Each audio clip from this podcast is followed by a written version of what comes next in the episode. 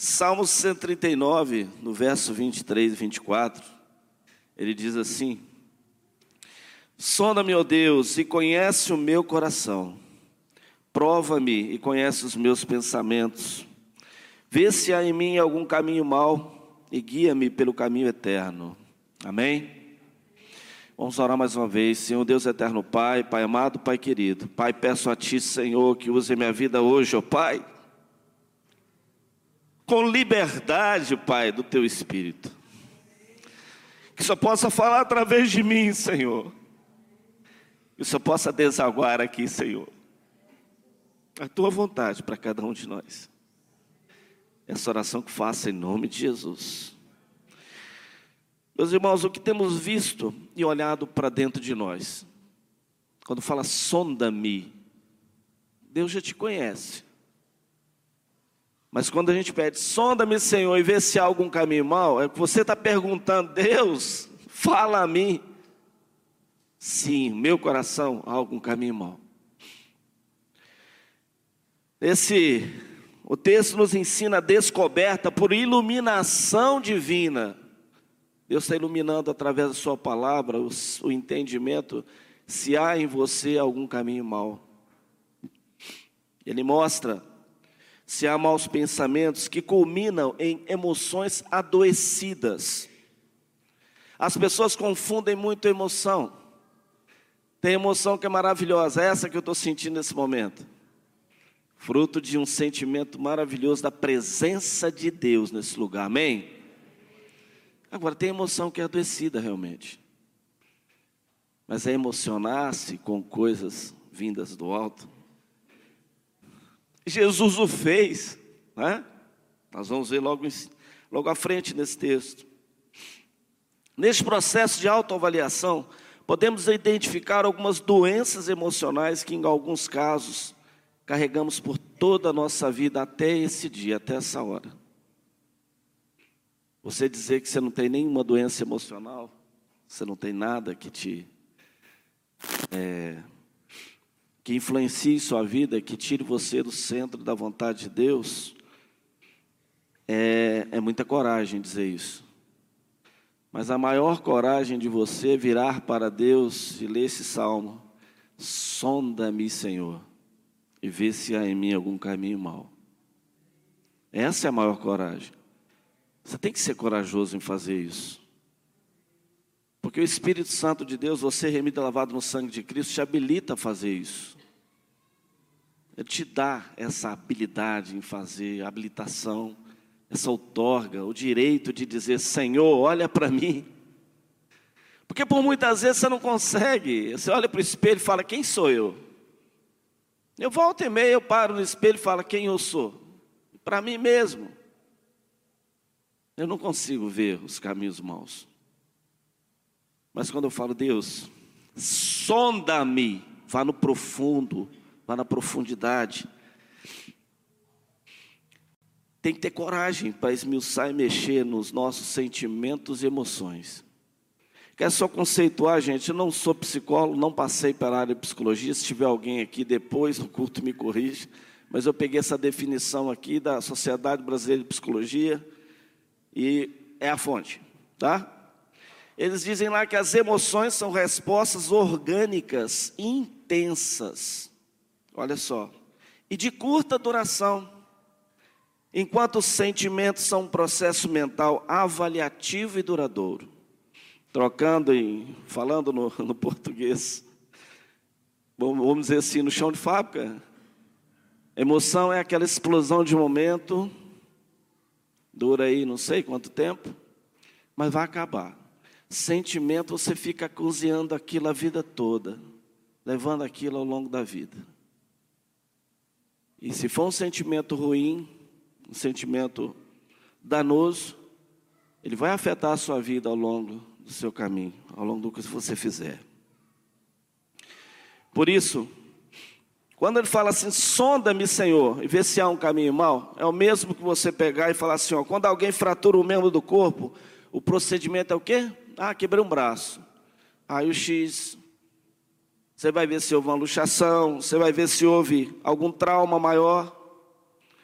Você vai ver se como é que vai fazer para voltar ao lugar. O médico faz tudo isso. Assim é esmiuçar o sonda-me de Deus no seu aspecto emocional. Essas emoções são frutos, suas emoções são frutos, segundo o que postula a psicologia, de sentimentos. Primeiro o sentimento, depois a explosão. Primeiro você tem, você é convencido de algo. Sentimento é você se convencer. Ah, fulano me fez mal. Eu estou aborrecido com fulano. E aquele fulano vai conversar com você, você explode numa emoção negativa e detona com aquela pessoa porque o sentimento estava alojado no coração. Buscar identificar os seus traumas não superados, as memórias doídas. Quantas pessoas têm memórias doídas e não se curam delas? Emoções feridas. Curar é enfrentar, é o ato de trazer à frente. A gente fica deixando as coisas que nos incomodam, as coisas que nos que mexem conosco, sempre de lado. Ah, eu não quero discutir isso, eu não quero enfrentar isso, eu não quero ir. Essa pregação, ela parece até coaching, né? Emocional. Mas o coaching foi derivado, gente, com certeza daqui, ó. É a palavra de Deus que nos diz: sonda-me, Senhor, e vê se há caminho mau. Porque ele conhece o que? Ele conhece o seu coração. E o que é que diz a palavra de Deus sobre o coração? É enganoso. O coração muitas vezes pode criar em você sentimentos completamente fora da vontade de Deus, você acredita que são verdadeiros. Você luta por eles. Não é à toa que você tem várias ideias são defendidas, você fala, como é que esse cara pode pensar isso? É um pensamento que ele tem e ele acredita nisso. Nós temos um pensamento e acreditamos nele. E Cristo, na verdade, a verdade vos libertará. Nos liberta de todas as coisas que não são danosas. É necessária, gente, uma revelação bem definida de como está a estrutura da nossa personalidade. Isso é necessário, quem faz é Deus quem você realmente é, que tipo de personalidade você tem, identificando rejeições, traumas, feridas que vieram como resultado de modelos de autoridade que falharam sobre sua vida. É seu pai que deveria ter feito algo com você correto, fez errado? É sua mãe que não te tratou de forma correta, porque não teve o papel de mãe? É uma autoridade sobre sua vida que falhou? Isso vem desde pequenininho, desde pequenino. E nós precisamos nos curar disso. Muitas vezes nossas emoções adoecem não só pelas influências, mas principalmente pelas nossas escolhas erradas. Porque o pecado está presente em nós. Uma escolha errada na sua vida te adoece emocionalmente e principalmente afeta toda a estrutura espiritual. E você vai ser um doente. E muitas vezes sem ter consciência disso. Tem gente que está adoecida e achando que está são, sem nenhum problema. Enganam muito bem. Podem enganar a si mesmo, mas não enganam ao Senhor. Que, como diz o Salmo 23, sonda-me, ó Deus, e conhece o meu coração. Prova-me Quando você tem algo, um sentimento que não está conforme Deus, Ele começa a trazer para você provas de que aquilo não está de acordo. Você é o cara que perdoa pouco? Deus vai te dar muitas oportunidades de ter que perdoar. Você é um cara que ama pouco? Deus vai te dar muitas oportunidades de expressar o amor. Você é uma pessoa que espera muito do homem, pouco de Deus. Ele vai te dar muitas provas em que você tem que esperar muito de Deus e nada do ser humano. porque a mão do Senhor é que te sustenta. O estado do coração compromete nossas atitudes, também nossa qualidade de vida, espiritual principalmente. Nós precisamos entender que o que está impedindo o desenvolvimento da nossa saúde emocional, nós precisamos compreender a, a origem, o cerne, onde Deus quer trabalhar na sua vida. Por isso a palavra sonda-me. Deus já sabe, meu querido, Deus já te conhece, Deus já sabe, está transparente. Essa palavra sonda-me não é Deus, ó, ó Deus, vai lá e descobre. Não, Deus mostra-me. Mostra-me o que está no meu coração. Mostra o que é a realidade de mim mesmo, quem eu sou verdadeiramente. Tira as máscaras, tira tudo que eu sou, o que eu acho. Eu quero aqui rapidamente áreas inacessíveis, né? Quero pontuar algumas, algumas situações e sentimentos que te levam a bloquear essa, esse sonda-me de Deus, mas que quando você pede de forma verdadeira e eficaz, Deus vai desacortinar na sua vida o que é necessário. É assim comigo. Eu passei por um processo assim. Eu passo todos os dias por um processo assim. Descobri cada dia que eu sou imperfeito, falho, pecador. Não é pelo fato de ser pastor, não é pelo fato de estar na seara fazendo, tentando em todo tempo, lutando contra os meus pecados. Não é pelo fato que eu tenho uma blindagem ou eu não tenho que ter essa palavra primeiro sobre mim eu prego sobre mim, o que Deus está fazendo na minha vida. E eu me emocionei? Sim, porque o sentimento que eu tenho no meu coração é que Deus está trabalhando, que Deus está falando, que Deus está mudando quem eu realmente sou. E eu não sou nada, e você também não. Na hora que você entender que você não é nada, aí começa você começa a fazer áreas inacessíveis, área de trevas na sua vida.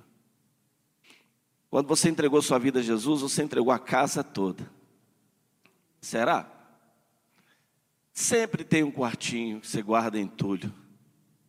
Vou visitar a casa de alguns aqui. Ou vai na minha, não, vou na casa, vai em casa. Ô filho, você vai andar só nesse, tra nesse trajeto aqui, ó. Não sai fora da rota, não, porque vai dar ruim. Os quartos você já pega as, as, as camas dos meninos que não arrumou, junta tudo lá, aquela bagunça.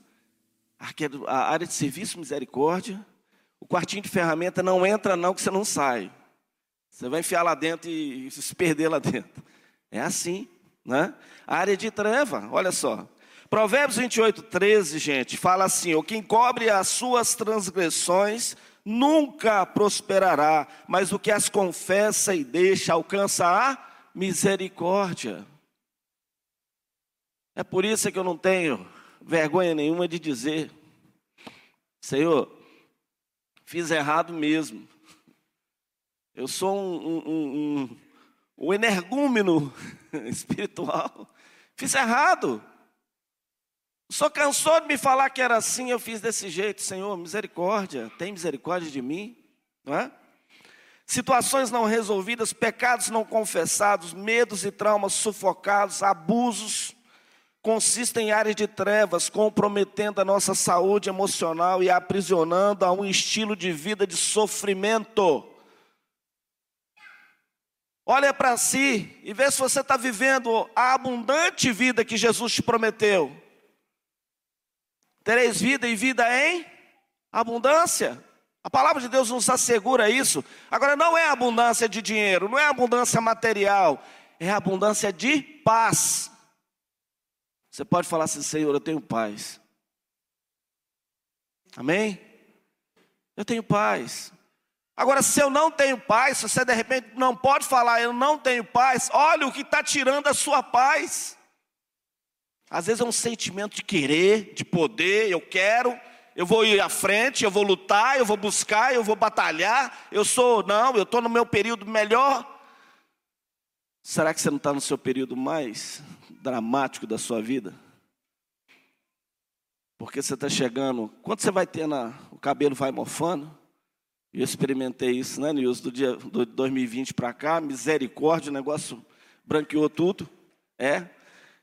E eu pensei comigo assim, gente do céu, eu estou nozenta. Eu tenho que começar a ter juízo.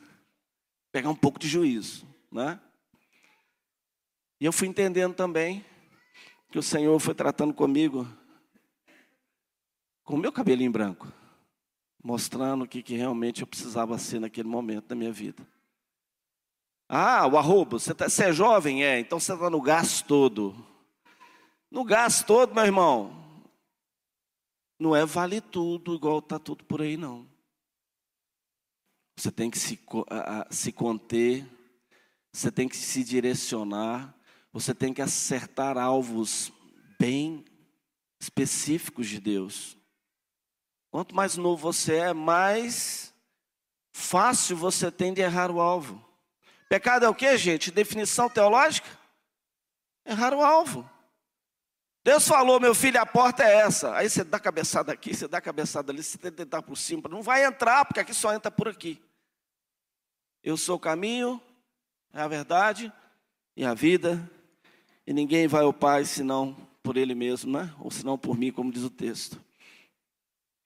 Podemos perceber, gente, que essas áreas de trevas geram algumas doenças emocionais que migram para o físico. Gente, tem gente que é difícil estar perto dele. Está tudo ruim, tudo péssimo, é síndrome de óleo, ó dia, ó tempo. Eu falei isso ontem em São João, né, né, Nilson? Eu sempre gosto de repetir isso. Por quê? Porque é uma característica emocional do ser humano. Você está expressando o que o seu sentimento está dizendo. Hoje o dia está ruim, Ó dia. Ah, o, o trabalho hoje está pesado. Ó, mas não estou aguentando esse trabalho. A boca tem que proferir o que, gente? É bênção, todo tempo.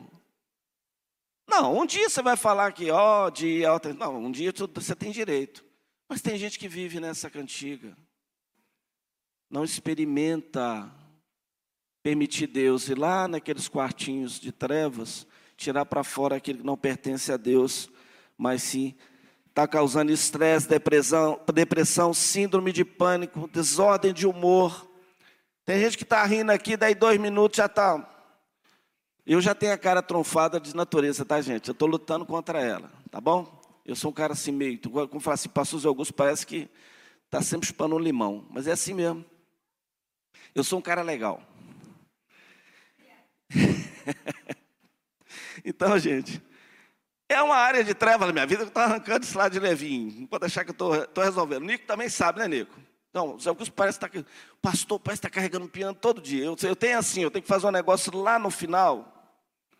Aí eu já começo aqui, eu vou passar reto aqui. Se algum dia, eu tenho isso, tá? Alessandro um dia estava do meu lado, eu não vi. É. Eu passo, eu estou andando na rua, estou lá no centro, lá, professor, eu tenho que ir na loja, comprar uma peça, ir lá, pagar essa peça, tá, voltar, pegar o carro e ir embora. Eu vou fazer isso. Uh, se você conhece, pastor, aí você tem que entrar na minha frente. Aí sim, eu tenho objetivo. O homem é assim, gente. Mulher não. A Alessandra começa na primeira loja, vai na segunda loja, vai na terceira loja, vai na quarta loja. É assim, é assim que funciona. Vamos voltar aqui de novo. Não é enquanto casais, não, calma lá. Então, gente, tudo isso, essas desordens podem tirar você da centralidade de Deus, né? Para lidar com esse problema que adoece emoções, é necessário estar disposto a construir um estilo de vida transparente diante de Deus. Não esconde nada de Deus, não, gente. É aquela história: meu marido não viu, meus filhos não viu, meu chefe não viu, o, o, o, o Papa não viu, ninguém viu. Mas Deus viu. Eu me incomodo é com os olhos de Deus sobre minha vida. Com o olhar de Deus. Ninguém pode ter visto, mas Deus viu. Abra os quartinhos. Primeira ideia desse texto, tá, gente? Abra os quartinhos do sonda-me. Abra o quartinho da. Abra o quarto de dispensa. Mesmo que você vai descer tudo, vai cair tudo, vai. Mas depois fica limpo, fica organizado. E você tem uma vida espiritual segundo a vontade de Deus. Segunda ideia desse texto é timidez, apatia. Olha só, Mateus 11, verso 12 diz assim: Desde os dias de João Batista até agora, o reino de Deus é tomado por esforço. Olha a ideia. Tomado por esforço. E os que se esforçam se apoderam dele. Você quer se apoderar do reino de Deus? Amém? Você quer ter autoridade do Senhor? Você quer transbordar do Espírito Santo? Lute por tomar o reino, por esforço. Não pense você que você vai mudar a sua maneira de pensar, o seu sentimento que te destrói da noite para o dia, não. É com muito esforço, é com muita dedicação, é com muita maneira de você olhar e falar assim: olha, eu preciso mudar. Mais uma vez, não esbarra no coach, não, tá, gente? É palavra de Deus que diz isso. Estou dizendo para vocês aqui: esforça-te, tem bom ânimo. A palavra de Deus é cheia disso.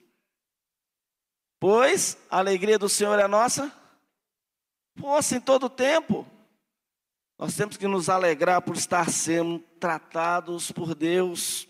A passividade é uma inimiga tanto da saúde emocional como da saúde espiritual, principalmente. Uma pessoa apática, uma pessoa tímida, ela não cumpre a vontade de Deus. Irmã Cleonice, um tímido consegue enfrentar catas altas? Um tímido consegue enfrentar uma igreja com várias situações que precisam serem corrigidas? Um tímido consegue pregar para uma família inteira que não tem Deus? Mas você cura a timidez colocando o propósito de Deus, o sentimento que Deus tem no coração, que é, portanto, ide, fazer discípulos de todas as nações.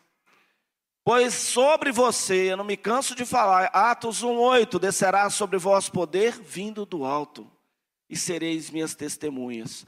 A maior crise da igreja hoje, cada vez mais está estreitando, é a crise do testemunho do fale e não se cale.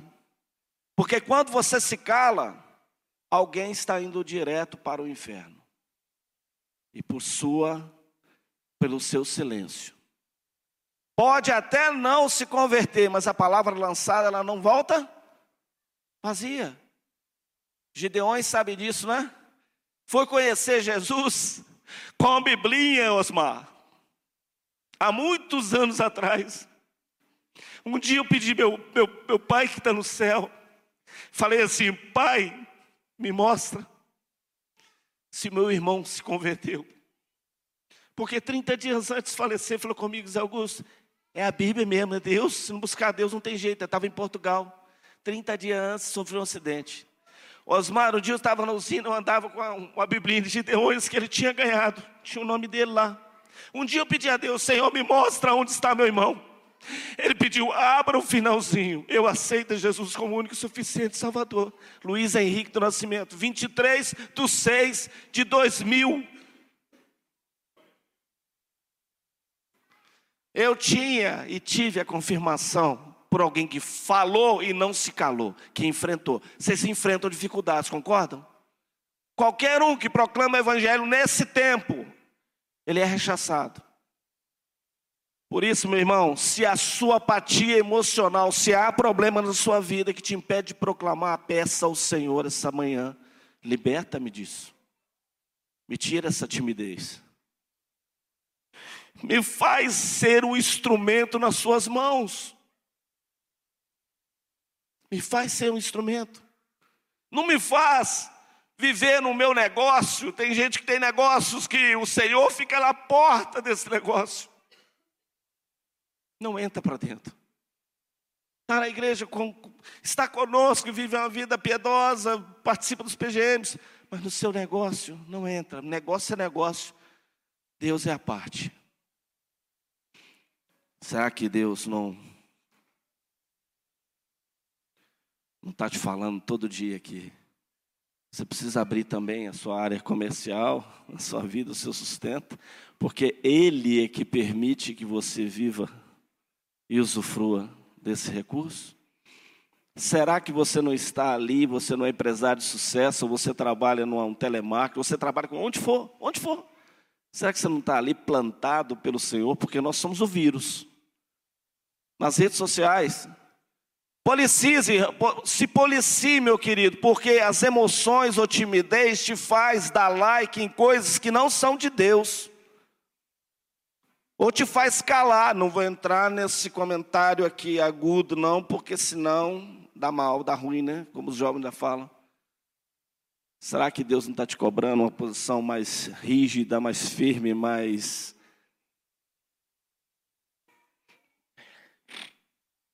A incapacidade de reagir frente a situações de pecados e tentações revela uma intensidade da passividade dos tempos que nós estamos vivendo. Século 21 é marcado, meu irmão, minha irmã, pela falha testemunhal. Não tenha dúvida disso. Mas acima de tudo, é pelo falar e não se calar. E pagamos o preço por isso. Amém, igreja?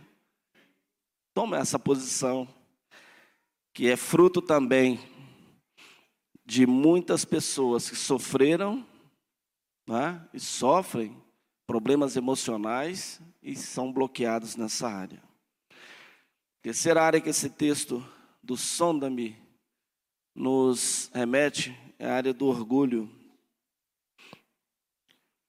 Tiago 4, verso 6 diz assim: Mas ele nos concede graça maior, por isso diz a Escritura: Deus se opõe aos orgulhosos, mas, mas concede graças aos humildes. É? As pessoas não querem se apresentar como fracas, reconhecendo um problema que existe. As pessoas querem ser super poderosos, não tem jeito, é do ser humano. Eu não tenho esse problema não. Fulano tem, eu não. Já, já, pessoas já vieram para mim, oh, pastor Zé Augusto, tem um primo meu que tem esse esse problema. Ah, seu primo, beleza, vamos, vamos falar do seu primo e tal. Eu orei por ele, que eu sei que é ele, não tem jeito. Não é primo, não.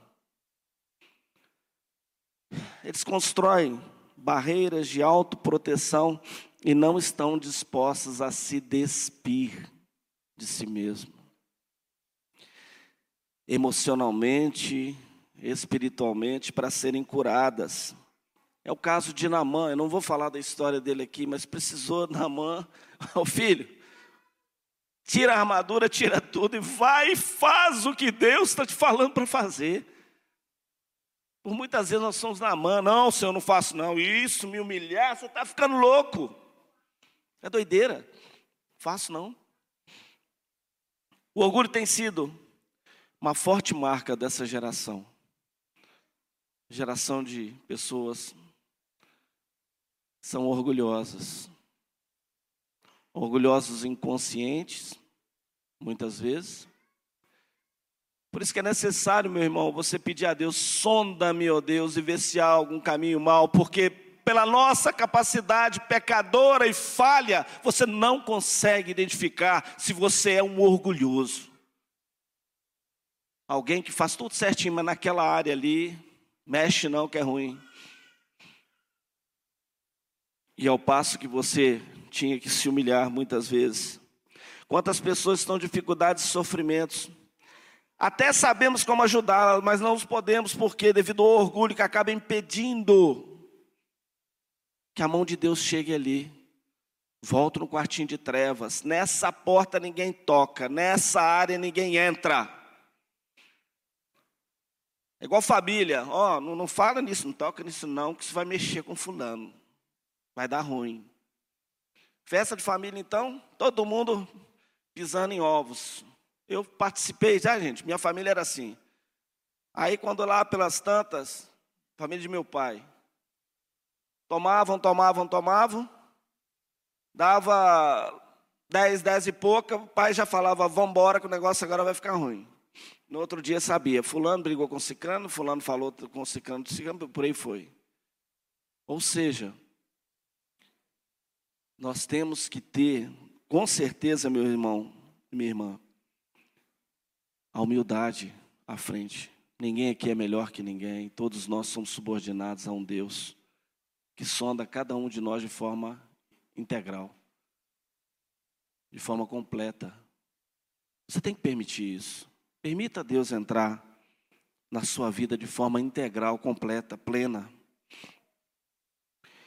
Outra ideia desse texto do Sonda-me é religiosidade. Tem gente que vem à igreja, senta nos bancos, ouve a palavra, se incomoda com a palavra, porque a palavra foi dura demais, porque o pastor falou coisas que não deveria, porque o pastor incomodou isso, não devia ter falado. Por quê? Por quê? Por quê?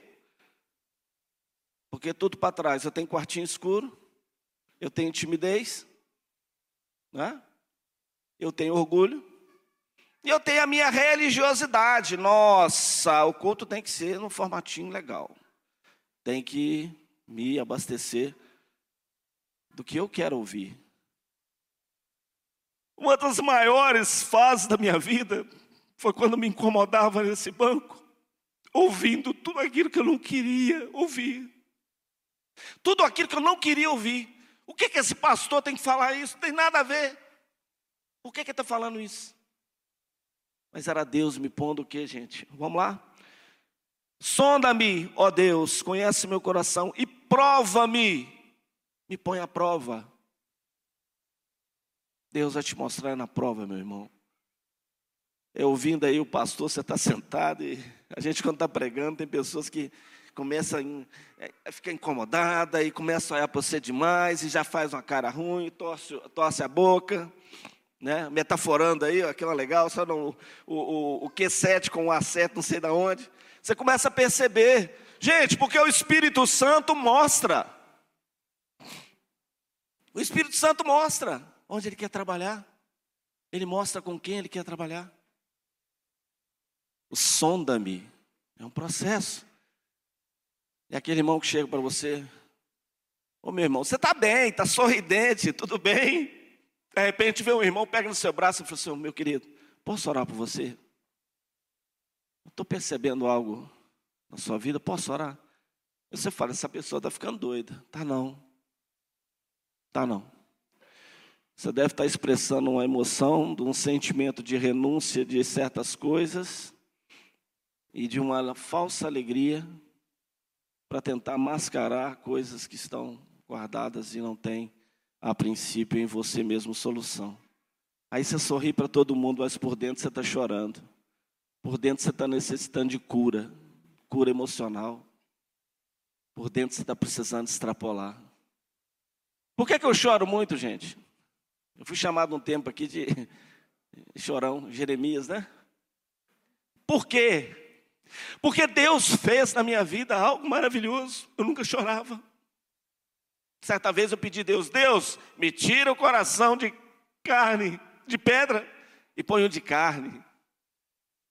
Apaixonado pelo Senhor. Do meu jeito, tá? Essa cara feia mesmo. Essa cara trunfada, mas apaixonado por Deus. E com uma premissa na minha vida, Senhor, o que o Senhor mandar para mim, eis-me aqui. Porque Deus não mandou nada a mim até hoje de forma devoluta, de forma ah, eu resolvi. Vai lá, Zé. Não. Deus sempre me mandou para me mostrar algo. Não há missão que o rei não me mande que não seja efetiva na minha vida. Todas elas, todas, todas. A única, a única vez que eu me lembre que eu declinei de uma missão foi quando eu tinha uma outra já dada. Eu tenho que honrar aquela. E olha que a missão que me foi oferecida era bem mais tranquila, é bem mais. Poderia declinar da primeira e partir para a segunda. É mais tranquila, é mais fácil. Cuidado, gente. Cuidado. Nem tudo que reluz é, é ouro. Religiosidade. Lucas 12, verso 1. Tenham cuidado com o fermento dos fariseus, que é a hipocrisia. Não tratar suas emoções pode levar você à hipocrisia, a esconder a verdade de Deus na sua vida. Temos um grande número de pessoas que, apesar de estarem dentro das igrejas, ainda estão cegas em relação aos próprios erros e aquilo que precisa mudar. Porque vem é um culto programadinho para ela, formatadinho para ela. E se esse culto não é, agradá-la, esse culto desse dia não foi legal. Então eu vou embora esperando um novo culto que me agrade. Espero em Deus que todos os cultos aqui, é, primeiro te desagrade, para depois você sair cheio da graça de Deus. Sabedor que você foi aprovado. Gente, quando você recebe a repreensão de Deus, sempre foi assim comigo. Quando Deus falou assim, falei, Deus, o senhor tratou isso aí dois anos atrás. Glória a Deus, eu saio em júbilo. Porque naquela área eu não volto mais. Deus trabalha assim, ou Ele confirma o caminho que você está nele, ou Ele te repreende. Ou Ele confirma onde você está caminhando a pés firmes, ou Ele te repreende a ir firmar os seus pés. Último ponto que essa mensagem remete: falta de perdão. Eu sempre penso que não há cura de nada espiritual na nossa vida se não houver perdão. Tanto pedir perdão, quanto principalmente liberar o perdão. Em Marcos 11, 25 diz assim: Quando estiverem orando, se tiverem alguma coisa contra alguém, perdoe-no, para que também o Pai Celestial lhes perdoe dos seus pecados. E aí o Pai Nosso também desmonta a nossa ideia de religiosidade, quando você não perdoa. Pai, perdoa as nossas dívidas, assim como nós perdoamos a quem nos tem ofendido. Logo em seguida, ele já precaviu tudo. Não nos deixeis cair em é na tentação de não perdoar. Está logo em seguida. Você carrega alguém nas suas costas. O, o, o saudoso pastor Renato Overney, ele fez uma uma dinâmica certa vez, quando a gente militava no, no protótipo da Igreja Batista do Bairro Caravelas, lá na Escola Bem-vinda. A gente arrastava os bancos, juntava todo mundo. Dá um belo dia, ele me. Você vem cá, vamos fazer uma, uma dinâmica aqui agora. Parou a palavra dele, vem cá. Aí ele pegou, me pegou pelas costas, né, passou os braços pelos meus e foi me carregando. Eu falei, o que, que esse camarada está querendo fazer? E foi para lá e foi para cá, e vou, vou, vou pregar agora. Eu falei, vai dar ruim, você não vai pegar nem o microfone, como é que é esse negócio? Aí falei assim, ó, oh, gente, não dá para fazer nada enquanto eu carregar o Zé Augusto nas costas. Quando você não perdoa, você carrega quem você não perdoa nas costas.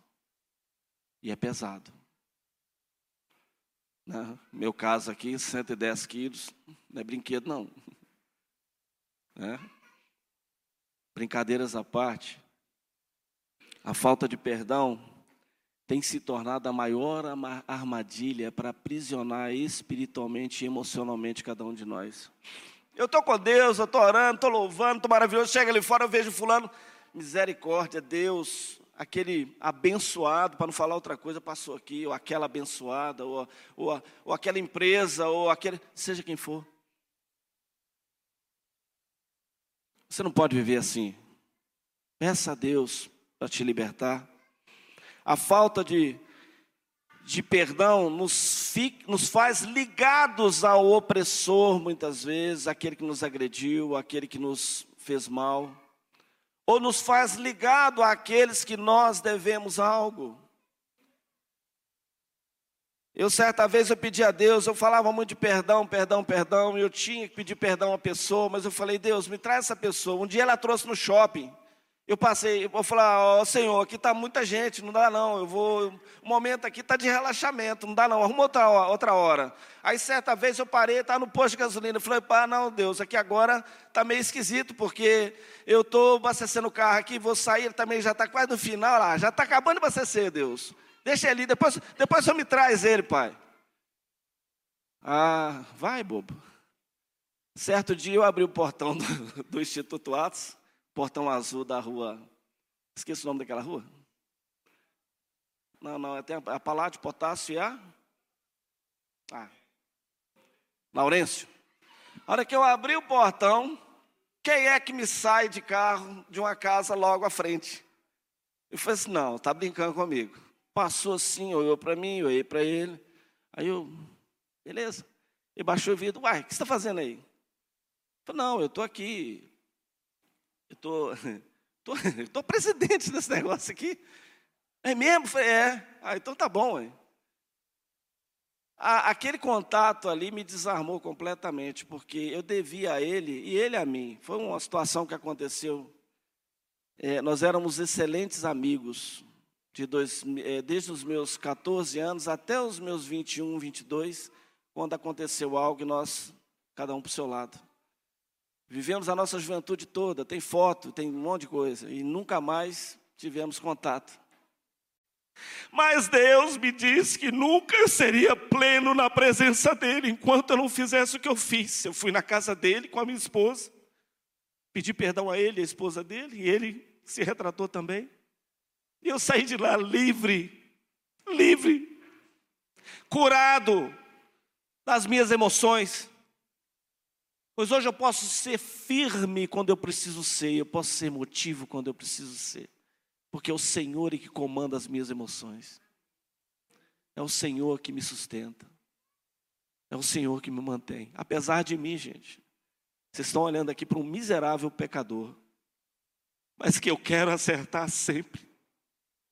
Por mais que eu não consiga, por mais que eu lute, eu espero sempre acertar. E se eu errar, eu vou aos pés da cruz, Senhor, errei. Cuida de mim. Cuida de mim. Eu estou aqui. Sonda-me, ó Deus, e vê se há em mim algum caminho mau. Essa deve ser a oração. Para finalizar, gente, Jesus ele teve é, a primeira emoção, a compaixão. A compaixão diz respeito a qual era a necessidade profunda do ser humano. E Jesus teve. Quando ele chegou àquele aleijado, o que queres que eu te faça? Compaixão, se compadeceu da dor daquele aleijado. O que queres que eu te faça? Jesus te fala, te pergunta todos os dias, todas as manhãs, meu filho, o que quer que eu te faça?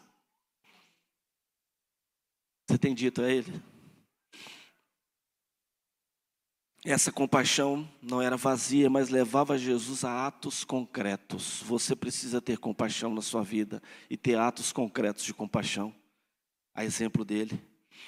Jesus teve a ira, olha que coisa. Ele irou, mas não pecou. Ele teve ira. Ele chegou no templo, fez uma zorrada, dobrou três cordas e saiu dando lapada para todo lado. Mas o sol não se pôs sobre a ira dele. Não é? Ireis, mas não pequeis. A ira em si não é pecado, mas a perversão dela essa expressão de uma razão errada. Eu estou irado com tudo que está acontecendo hoje no mundo, de negação a Cristo Jesus. E a minha ira provoca oração minha ira provoca proclamação e falar do amor de Deus. Tristeza, Jesus chorou. Jesus chorou, gente. Jesus autentica a tristeza, que a tristeza é legítima. Você tem que chorar. Chora. Derrama-se na presença de um Deus que é santo. Não tenha vergonha de chorar. Chorar é dizer assim: Senhor, não dou conta. Senhor, só o Senhor é Deus. Senhor, o Senhor é meu pastor e nada, nada vai me faltar. Senhor, sonda-me e vê se há algum caminho mau. Chore, derrame-se na presença de Deus. Amor. Atos amorosos de Jesus sempre são precedidos de emoção de amor. Todos eles. A expressão do amor de Jesus foi sacrificial e o cristão é chamado a expressar esse amor dando a sua vida aos seus irmãos. Você tem dado a sua vida aos seus irmãos? Você tem observado ao seu lado alguém que tem algum problema emocional, alguém que está passando por isso que foi dito aqui, por tudo isso? Você tem expressado o amor de Deus sobre a vida dele? Você tem expressado? Porque um dos principais sintomas de que você é curado, nós somos o que, gente? Curadores? Feridos. Naquilo que eu passei, naquilo que eu fui destruído, o amor de Deus me restaurou. E eu hoje posso ajudar aquele que passa pela mesma situação. E Deus te capacita a isso. Faça só uma oração, saindo daqui ou aqui ou depois. Peça a Deus, Espírito Santo, usa-me como instrumento nas tuas mãos e me mostra as pessoas que eu tenho que compartilhar da minha vitória em Cristo Jesus. Porque quando você compartilha da vitória em Cristo Jesus, tem pessoas que estão na luta e não sabem que a vitória vai chegar. Você é o enviado das boas novas do Senhor, da cura, né? Finalizo mais uma vez, né, Nilson? Quantas vezes finalizei? Duas vezes? É. Eu finalizo normalmente quatro, cinco vezes. É. Estou brincando, agora vai mesmo. Alegria. João 16, 22. Assim também vós agora, na verdade, tendes tristeza, mas outra vez vos verei. E o vosso coração se alegrará, e a vossa alegria ninguém vô-la tirará. Amém, igreja? a alegria que, há, que está por vir, ninguém vai nos tirar. Hoje nós temos talvez tristeza e é circunstancial, e nós não vivemos por circunstância, vivemos na certeza da volta de um Jesus que cura, que salva, que liberta. Vai dar a você e a mim, a todos nós que temos Jesus no coração, a vida eterna, o gozo eterno, a alegria que excede todo entendimento. Saia na certeza aqui que você é herdeiro do céu, meu irmão. Que emoção nenhuma do inferno, muitas vezes, que foi plantada no seu coração, vai sucumbir ao poder que há no nome santo do Senhor Jesus. Porque foi conquistado na cruz com sangue, sangue vertido. Por último, agora finaliza. Eita, Dalva. Cuidado para não usar suas emoções como fonte de identidade. Não diga, eu sou assim, eu nasci assim, eu vivi assim. Síndrome de Gabriela, né? Gabriela Crave Canera. Quem é da, da acompanhou Rede Globo e lembra dessa muito tempo atrás. E uma musiquinha, eu nasci assim, eu vivi assim, eu sou mesmo assim. Gabriela, não. Você nasceu assim, você viveu assim até conhecer Jesus Cristo, o Salvador. E a partir de agora você é membro escravo, servo dele. Você nasceu assim, você viveu assim e foi transformado por Cristo Jesus. Não tenha dúvida disso. E a identidade do crente está em Cristo e devemos expressá-la como Cristo expressa. Dê nome às suas emoções. A minha emoção agora é de chorar enquanto prego, porque eu sei que o Espírito Santo está trabalhando no coração de cada um de vocês. Está tratando no meu coração primeiro. Está tratando comigo primeiro. Procure a maneira bíblica de falar com as emoções de Deus. Amém? Vamos curvar as nossas cabeças. Eu quero orar nesse momento, pedindo ao Senhor que continue no tratamento com cada um de nós. Senhor Deus eterno Pai, Pai amado, Pai querido, Pai, nós glorificamos Teu nome, Senhor, e agradecemos a Ti por todas as coisas, ó Pai. Em especial, Senhor, por essa palavra, Senhor Deus, que tanto falou ao meu coração. Por essa palavra, Senhor, que tanto tratou comigo, Senhor. Mas que trata com a Sua igreja, Senhor Deus. Que age, Senhor, no coração de cada um que ouviu. Porque a palavra do Senhor não volta vazia, Senhor Deus. Eu peço a Ti, Senhor Deus, que nossos irmãos saiam daqui, Senhor, permaneçam aqui, mas que estejam, Pai, na mente e coração, com toda a certeza de que o Senhor cuida deles. E que o Senhor vai desacortinar, Pai, emoções que muitas vezes barram o crescimento. que muitas vezes impedem, Senhor, que o Senhor sonde de forma completa. Mas o momento, Senhor, em que elas se acortinarem, Senhor, e forem curadas, que a alegria do Senhor entre em seus corações e que as emoções do Senhor aflorem. E que todas as pessoas possam ver um testemunho fiel e justo da mão poderosa do Senhor em cada um de nós. Por isso glorificamos teu nome, nós agradecemos e oramos todas essas coisas no grande e poderoso nome de Jesus. Amém. Glórias a Deus.